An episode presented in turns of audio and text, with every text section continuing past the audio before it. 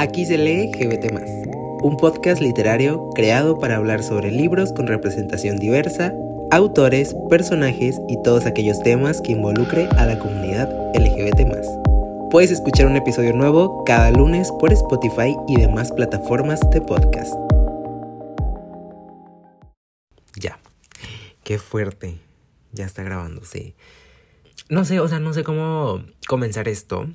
Solamente puedo decir que estoy muriendo de nervios por dentro. A ver, realmente me siento muy cómodo. O sea, en este momento en el que estoy, me siento muy cómodo hablando y obviamente creando este proyecto porque si estoy haciendo esto es porque me gusta, pero tengo esa sensación como cuando vas a pasar a exponer. Te sabes toda la exposición y estás como súper, súper preparada para hablar en público, pero justo como segundos antes de que te pasen al frente te entran como esos nervios. Justo así me siento ahorita, o sea, he preparado como que esto, le he pensado, le he dado mucho coco y aún así me siento muy nervioso, o sea, justo ahorita que vi grabar me siento nervioso. Ya vamos a dejar un poco los nervios por un lado y vamos a presentar esto como se debe.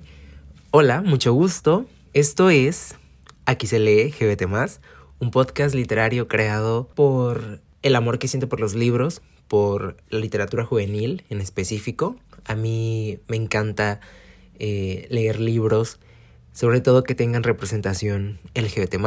En realidad, cuando voy a elegir un libro, no tiene que ser específicamente con representación, pero pues sí es lo que más me gusta, sí es lo que más leo, y justo esto nace por la necesidad de hablar más de lo que ya hablo en mis redes sociales eh, si no me conocen, bueno, que, falta de educación, ni siquiera me presenté. Si no me conocen, mi nombre es Luis Ángel Cariaga. Actualmente tengo 22 años, estoy en mi 22 era. y pues bueno, es importante también aclarar que yo utilizo el pronombre de él, aunque en realidad no me causa conflicto, no me causa eh, ningún problema que se puedan referir a mí con cualquier otro pronombre, pero pues el que realmente uso y el que, pues, con el que me identifico, vaya, pues es el pronombre de él. Y bueno, aquí se lee LGBT más. ¿Qué es esto? O sea, ¿qué, qué rollo? ¿Qué show? Realmente no me quiero expandir tanto hablando sobre el porqué de esto, o sea, del podcast. Pero rápidamente digo, yo hago contenido en redes sociales, específicamente en Instagram y TikTok. Empecé este año, o sea, tengo ya mucho tiempo obviamente usando redes sociales y mm, tiempo atrás creaba contenido en YouTube, pero pues ya eso fue como una etapa. Y actualmente es mi etapa de los libros y realmente creo que es como el contenido con el que más me siento identificado y con el que más me siento a gusto. Y pues justo como usamos ahorita las redes sociales es como que todo súper rápido, como que el TikTok que tiene que ser de ciertos segundos y atrapar a la gente, el reel que no te debes de como extender tanto y que ser como más conciso, más preciso que esto, que las fotos ya no están funcionando, que ahora funcionan los videos, o sea, como que las redes sociales es un rollo. Y me gustan, me gustan las redes sociales, me gusta crear contenido ahí. También como que a veces siento como que me encantaría como hablar más sobre algún libro o sobre alguna temática que, ojo, no soy experto tampoco en muchos de los temas de los que voy a tocar a lo largo de, de todo este proyecto, de todo este podcast. Realmente hablo desde mi experiencia, también desde lo que sé, desde la información que he consumido, desde las personas que he conocido o desde lo que he escuchado de otras personas. Así que, dicho esto, vamos a empezar un poquito eh, a hablar rápidamente, porque justo no quiero enfocar este primer episodio en la presentación del podcast, pero sí me parecía importante dejar claro, como todo desde un principio, como la base de todo esto, para, digamos, entender el cómo se va a ir llevando poco a poco cada episodio. Como voy a hablar de temas enfocados en la comunidad LGBT, obviamente asociados con la literatura, pues justamente se pueden llegar a tocar como estos subtemas de LGTBI fobia, visibilidad en la literatura, autores, representaciones buenas y malas que se han hecho. Como segundo content warning, esto es importante. Se va a utilizar aquí lenguaje inclusivo. Me siento, me siento realmente como cuando el primer día los eh, maestros daban como de que el reglamento de la clase, de que el temario de la clase y que te ponían a, a anotar todo eso en el cuaderno en la primera hoja. A mí me pasó, no sé si todavía lo seguirán haciendo, pero a mí me pasó y realmente detestaba los primeros días. O sea, digo, digamos que era pues padre porque pues no hacías nada, pero era muy aburrido, era muy aburrido, o sea, porque yo quería apuntar todo el reglamento, o sea, era como de que pues si quieres nada más dímelo y ya, no tengo por qué apuntarme eh, las 20.000 reglas y los 20.000 temas que se van a tocar en la clase. Realmente como esto es un espacio digamos abierto, es internet, entonces pues pueden llegar personas de todo tipo y son bienvenidas todes, pero aquí se va a utilizar lenguaje inclusivo, o sea, hablar con la E. Aunque a muchas personas les puede parecer estúpido, pues aquí se va a hacer. Y si no te gusta escuchar eso, pues no estés aquí, básicamente. También dejar claro esto, realmente no lo iba a decir, pero dije yo, oye, es un punto de partida para dejar todo en claro que esto es algo muy casero. Estoy desde mi habitación, estoy con mi celular no estoy en un estudio de grabación, no estoy en un lugar súper aislado o con muchísimas de estas cosas que les ponen a las paredes como para que no se escuche eh, el sonido externo y como que todo se escuche así súper bonito. No.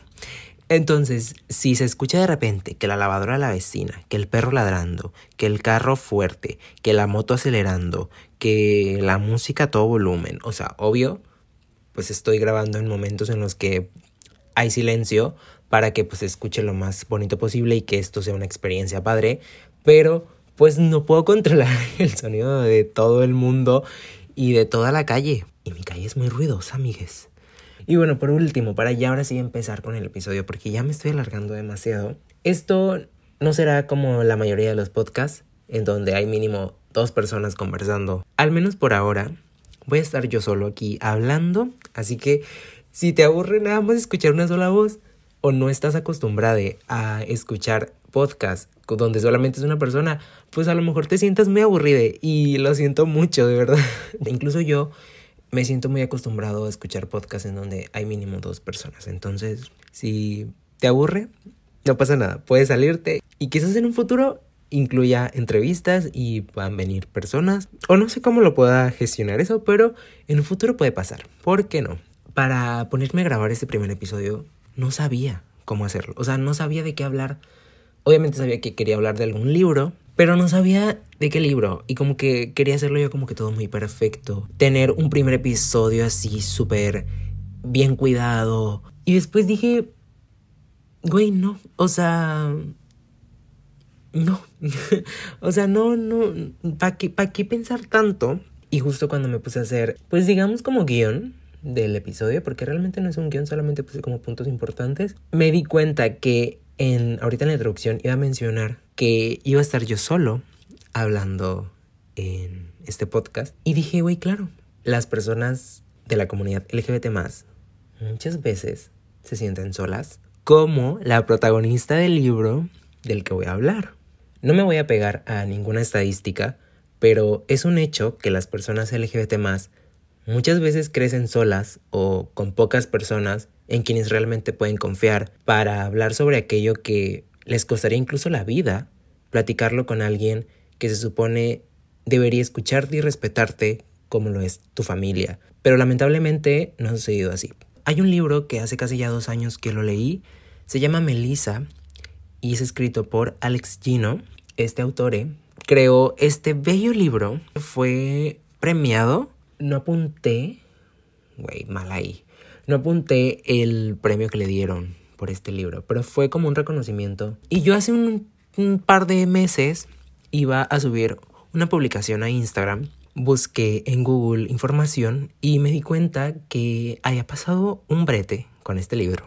O sea, un problema, pues. Que cuando lo leí realmente como que sí lo llegué a pensar, pero como no estaba en un momento de mi vida en el que tuviera esa información y en el que fuera un poquito más consciente sobre ello, pues como que no le tomé tanta importancia, pero cuando vi estas publicaciones en Google, dije, güey, claro. O sea, evidentemente fue un problema, fue un grave problema que se solucionó y que lo voy a contar ahora. Pero primero voy a contar de qué va el libro, porque yo ya me estoy adelantando y realmente no he dicho ni pío sobre el libro. Como ya mencioné, se llama Melissa y es publicado por Alex Gino. Esta historia trata sobre Melissa, quien es la protagonista, y quien es llamada bajo un nombre que no se identifica. Digamos que está sola, o sea, obviamente eh, vive con su mamá, vive con su hermano, pero ella justamente es una niña trans. El libro parte desde la página 1 en la que ella no tiene ninguna duda al respecto con su identidad. De hecho, al inicio del libro, Melissa está en su casa, está sola y está escondida en el baño viendo revistas que tiene ella, en donde salen modelos, como muchas mujeres con vestidos, con tacones, maquillaje, etc. Y ella al ver todas esas imágenes se siente muy parte de eso, o sea, realmente es como una de sus metas o sueños que ella quisiera alcanzar. O sea, no tanto por la parte estética, sino por sentirse cómoda como las mujeres que ve en las revistas. Y luego hay momentos en los que Melissa se mira al espejo y se pregunta qué puede hacer para sentirse cómoda con su apariencia física. Pues justo todo esto lo pasa sola. O sea, hablando de que ella es una niña, no sé si tiene como menos de 11 años, creo, o está como en los 10 años, 11 años, algo así. Y pues va a la escuela, tiene a una amiguita que se llama Kelly, pero en general está sola. O sea, en general no tiene con quién hablar. Pues no de lo que le está pasando, porque como digo, ella ya no tiene ninguna duda al respecto de que pues ella se siente más cómoda como mujer y parece ser que todo puede llegar a cambiar. Cuando en la escuela mencionan que harán audiciones para una obra de teatro llamada La telaraña de Carlota. Eh, pequeño paréntesis, La telaraña de Carlota fue el primer libro que yo leí por voluntad propia. Lo leí justo como a los 10, 11 años, o sea, justo como Melissa. Cuando leí eh, este libro, el, Melissa, y veo que mencionan a la telaraña de Carlota, no, pues yo sentí una conexión muy bonita, porque pues Melissa quiere ser Carlota. Y para ser Carlota tienes que ser una niña. Y Melissa es una niña, pero todo el mundo la ve como un niño. Entonces, he aquí, digamos, el, el brete principal de toda esta historia, de esta bella historia, que pues obviamente no voy a decir cómo termina y cómo avanza, porque pues para eso se tiene que leer y aquí no damos spoilers.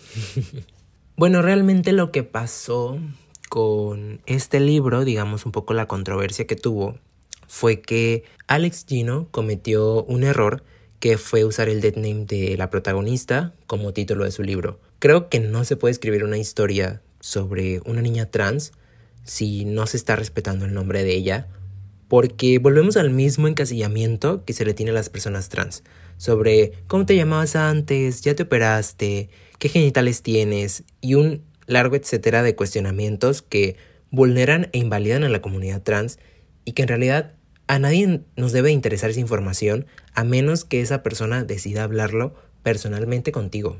Entonces, justo como la autore del libro menciona por doquier desde la página 1 hasta la casi la última página el dead name de la protagonista y lo pone como título del libro, aunque la historia sea muy bonita y tenga un desarrollo muy bien cuidado y se toquen estos temas de las infancias trans, que es muy importante darle visibilidad y que existan libros como estos para niñas, para adolescentes e incluso para personas ya adultas, no deja de ser una falta de respeto para la comunidad trans. Esto fue también hace ya varios años.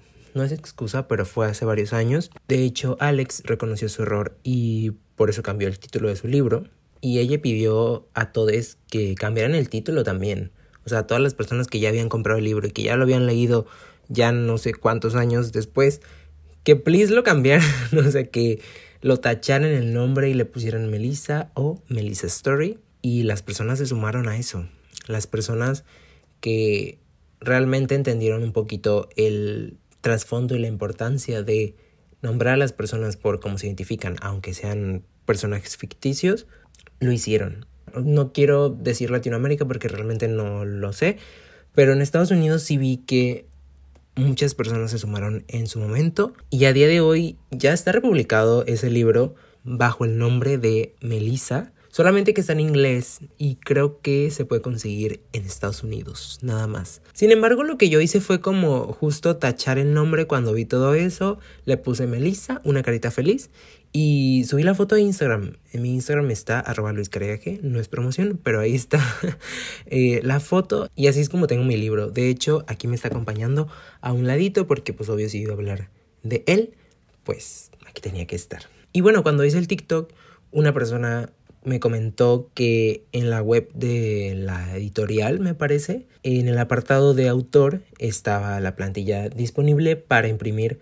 como un cubrepolvo eh, con la edición Melissa. Entonces, para aquellas personas que igual no quieren rayar sus libros, voy a ver si puedo dejar el link en la descripción de este episodio para que, pues, si tú tienes el libro y le quieres poner esta cubierta, pues se la puedas imprimir y se la pones. Por si no quieres rayar el libro, pues Particularmente eh, cuando leí este libro, realmente conecté mucho, no porque yo sea una persona trans, pero creo que logré empatizar mucho con lo que vivía Melissa estando en la escuela, de sufrir rechazo y cómo era vista como un bicho raro, como tú no perteneces ni a la fila de hombres ni a la fila de mujeres, o tú no puedes audicionar para el personaje de la obra que tú quieres ser.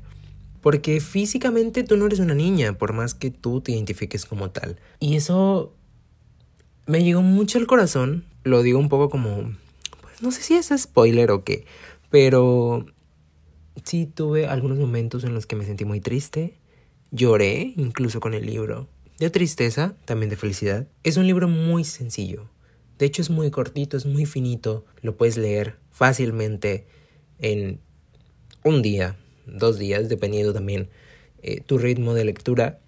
Pero de que lo lees rápido, lo lees rápido. Incluso yo lo recomiendo para aquellas personas que quieren adentrarse a el mundo de los libros y quieren empezar a leer, quieren empezar a agarrar un hábito lector.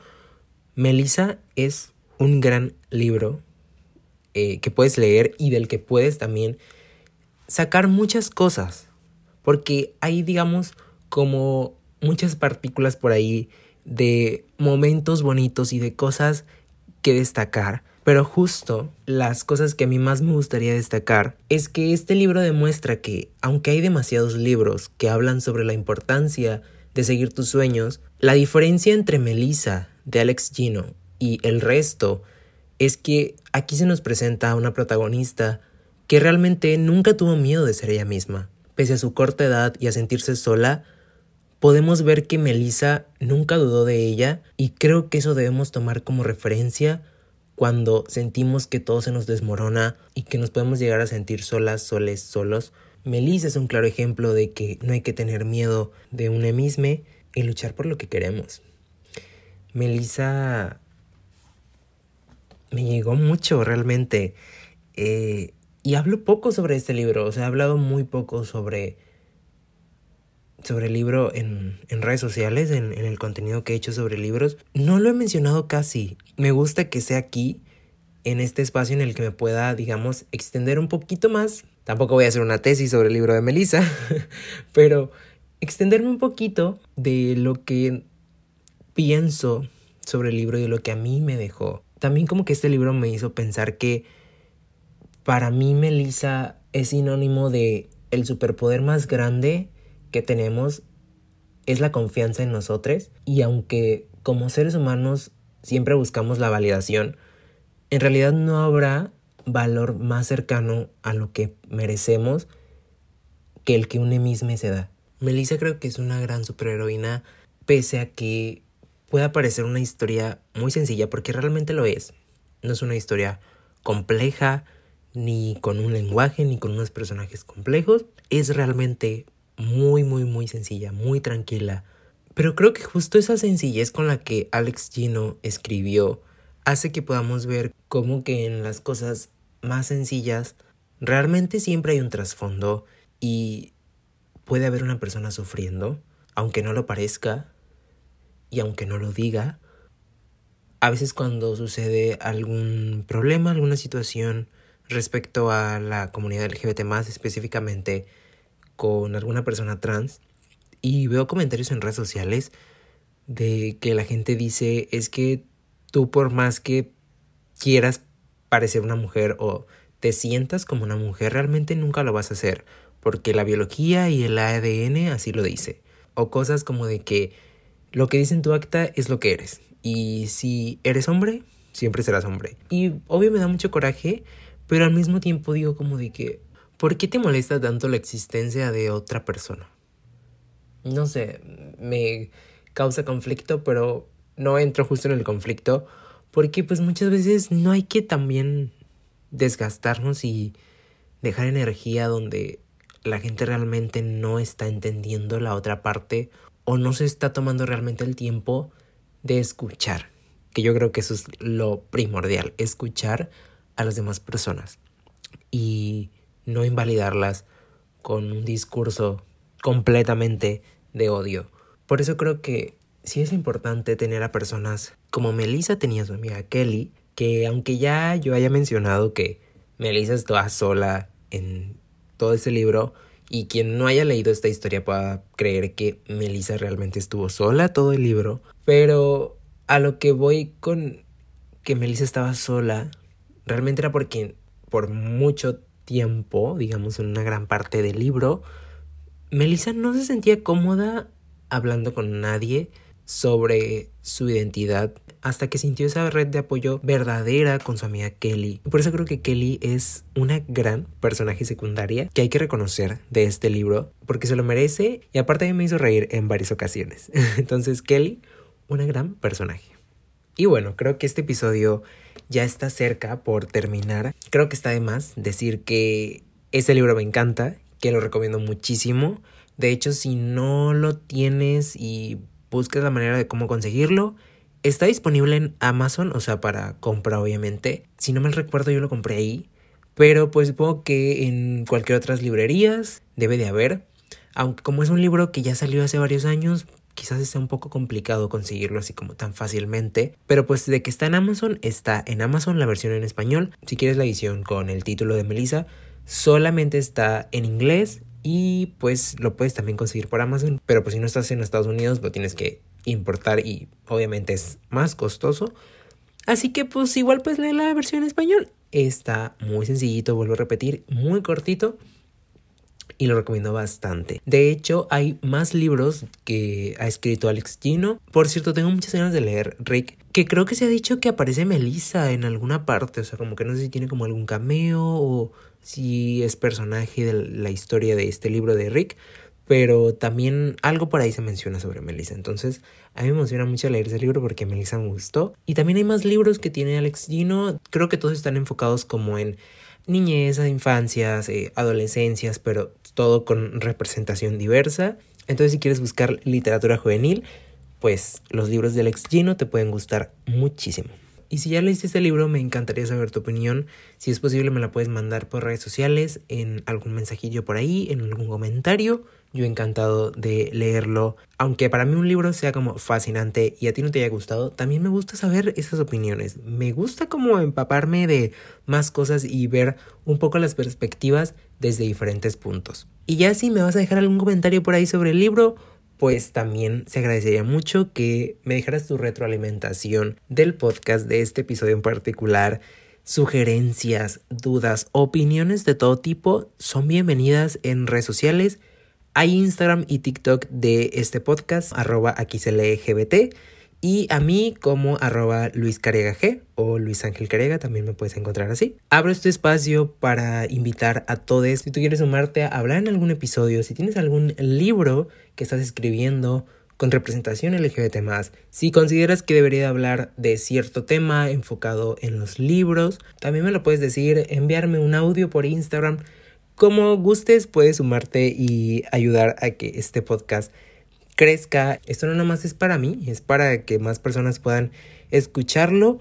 Y pues obvio, para que también eso pueda pasar, me ayudarías mucho compartiendo el episodio, el podcast en general, mencionarlo por ahí en redes sociales o directamente decírselo a alguien que le gusta leer y que sobre todo lee literatura juvenil con temática de la comunidad LGBT Y quiero hacer en los episodios, justo al finalizarlos, como una pequeña sección en la que recomiendo como algún libro que no sea el libro del que hablé durante todo el episodio. Y para esta ocasión quiero recomendar Fatal, una crónica trans. Es un libro también muy muy muy cortito, muy finito, que fue escrito por Carolina Unrein, una autora argentina, mujer trans, que habla sobre su transición y todo lo que ha pasado en su vida con respecto a ser una persona trans. Está muy bueno también, lo recomiendo muchísimo, es autobiográfico y pues lo pueden conseguir también por ahí en librerías. Igual en la descripción dejo toda la información de la que he hablado, links, este, redes sociales, todo por ahí está en la descripción, así que no olviden checarla si algo les interesó y quieren ir a buscarlo por ahí para que sea muchísimo más fácil. Gracias, de verdad, gracias por escuchar este episodio, por confiar en este nuevo proyecto y darle a reproducir. De verdad, mi corazón está muy feliz y me siento muy, muy, muy agradecido. Ahora sí ya me despido porque ya es demasiado hablar. Está bien que creé esto para poder hablar, pero oye, pues tampoco lo vamos a hacer audiolibro de 10 horas. Estamos de acuerdo en eso. Así que nada, muchísimas gracias nuevamente. Te recuerdo que nos escuchamos a partir de ahora cada lunes en este espacio libre y seguro para hablar sobre libros, porque aquí se lee GBT. Bye.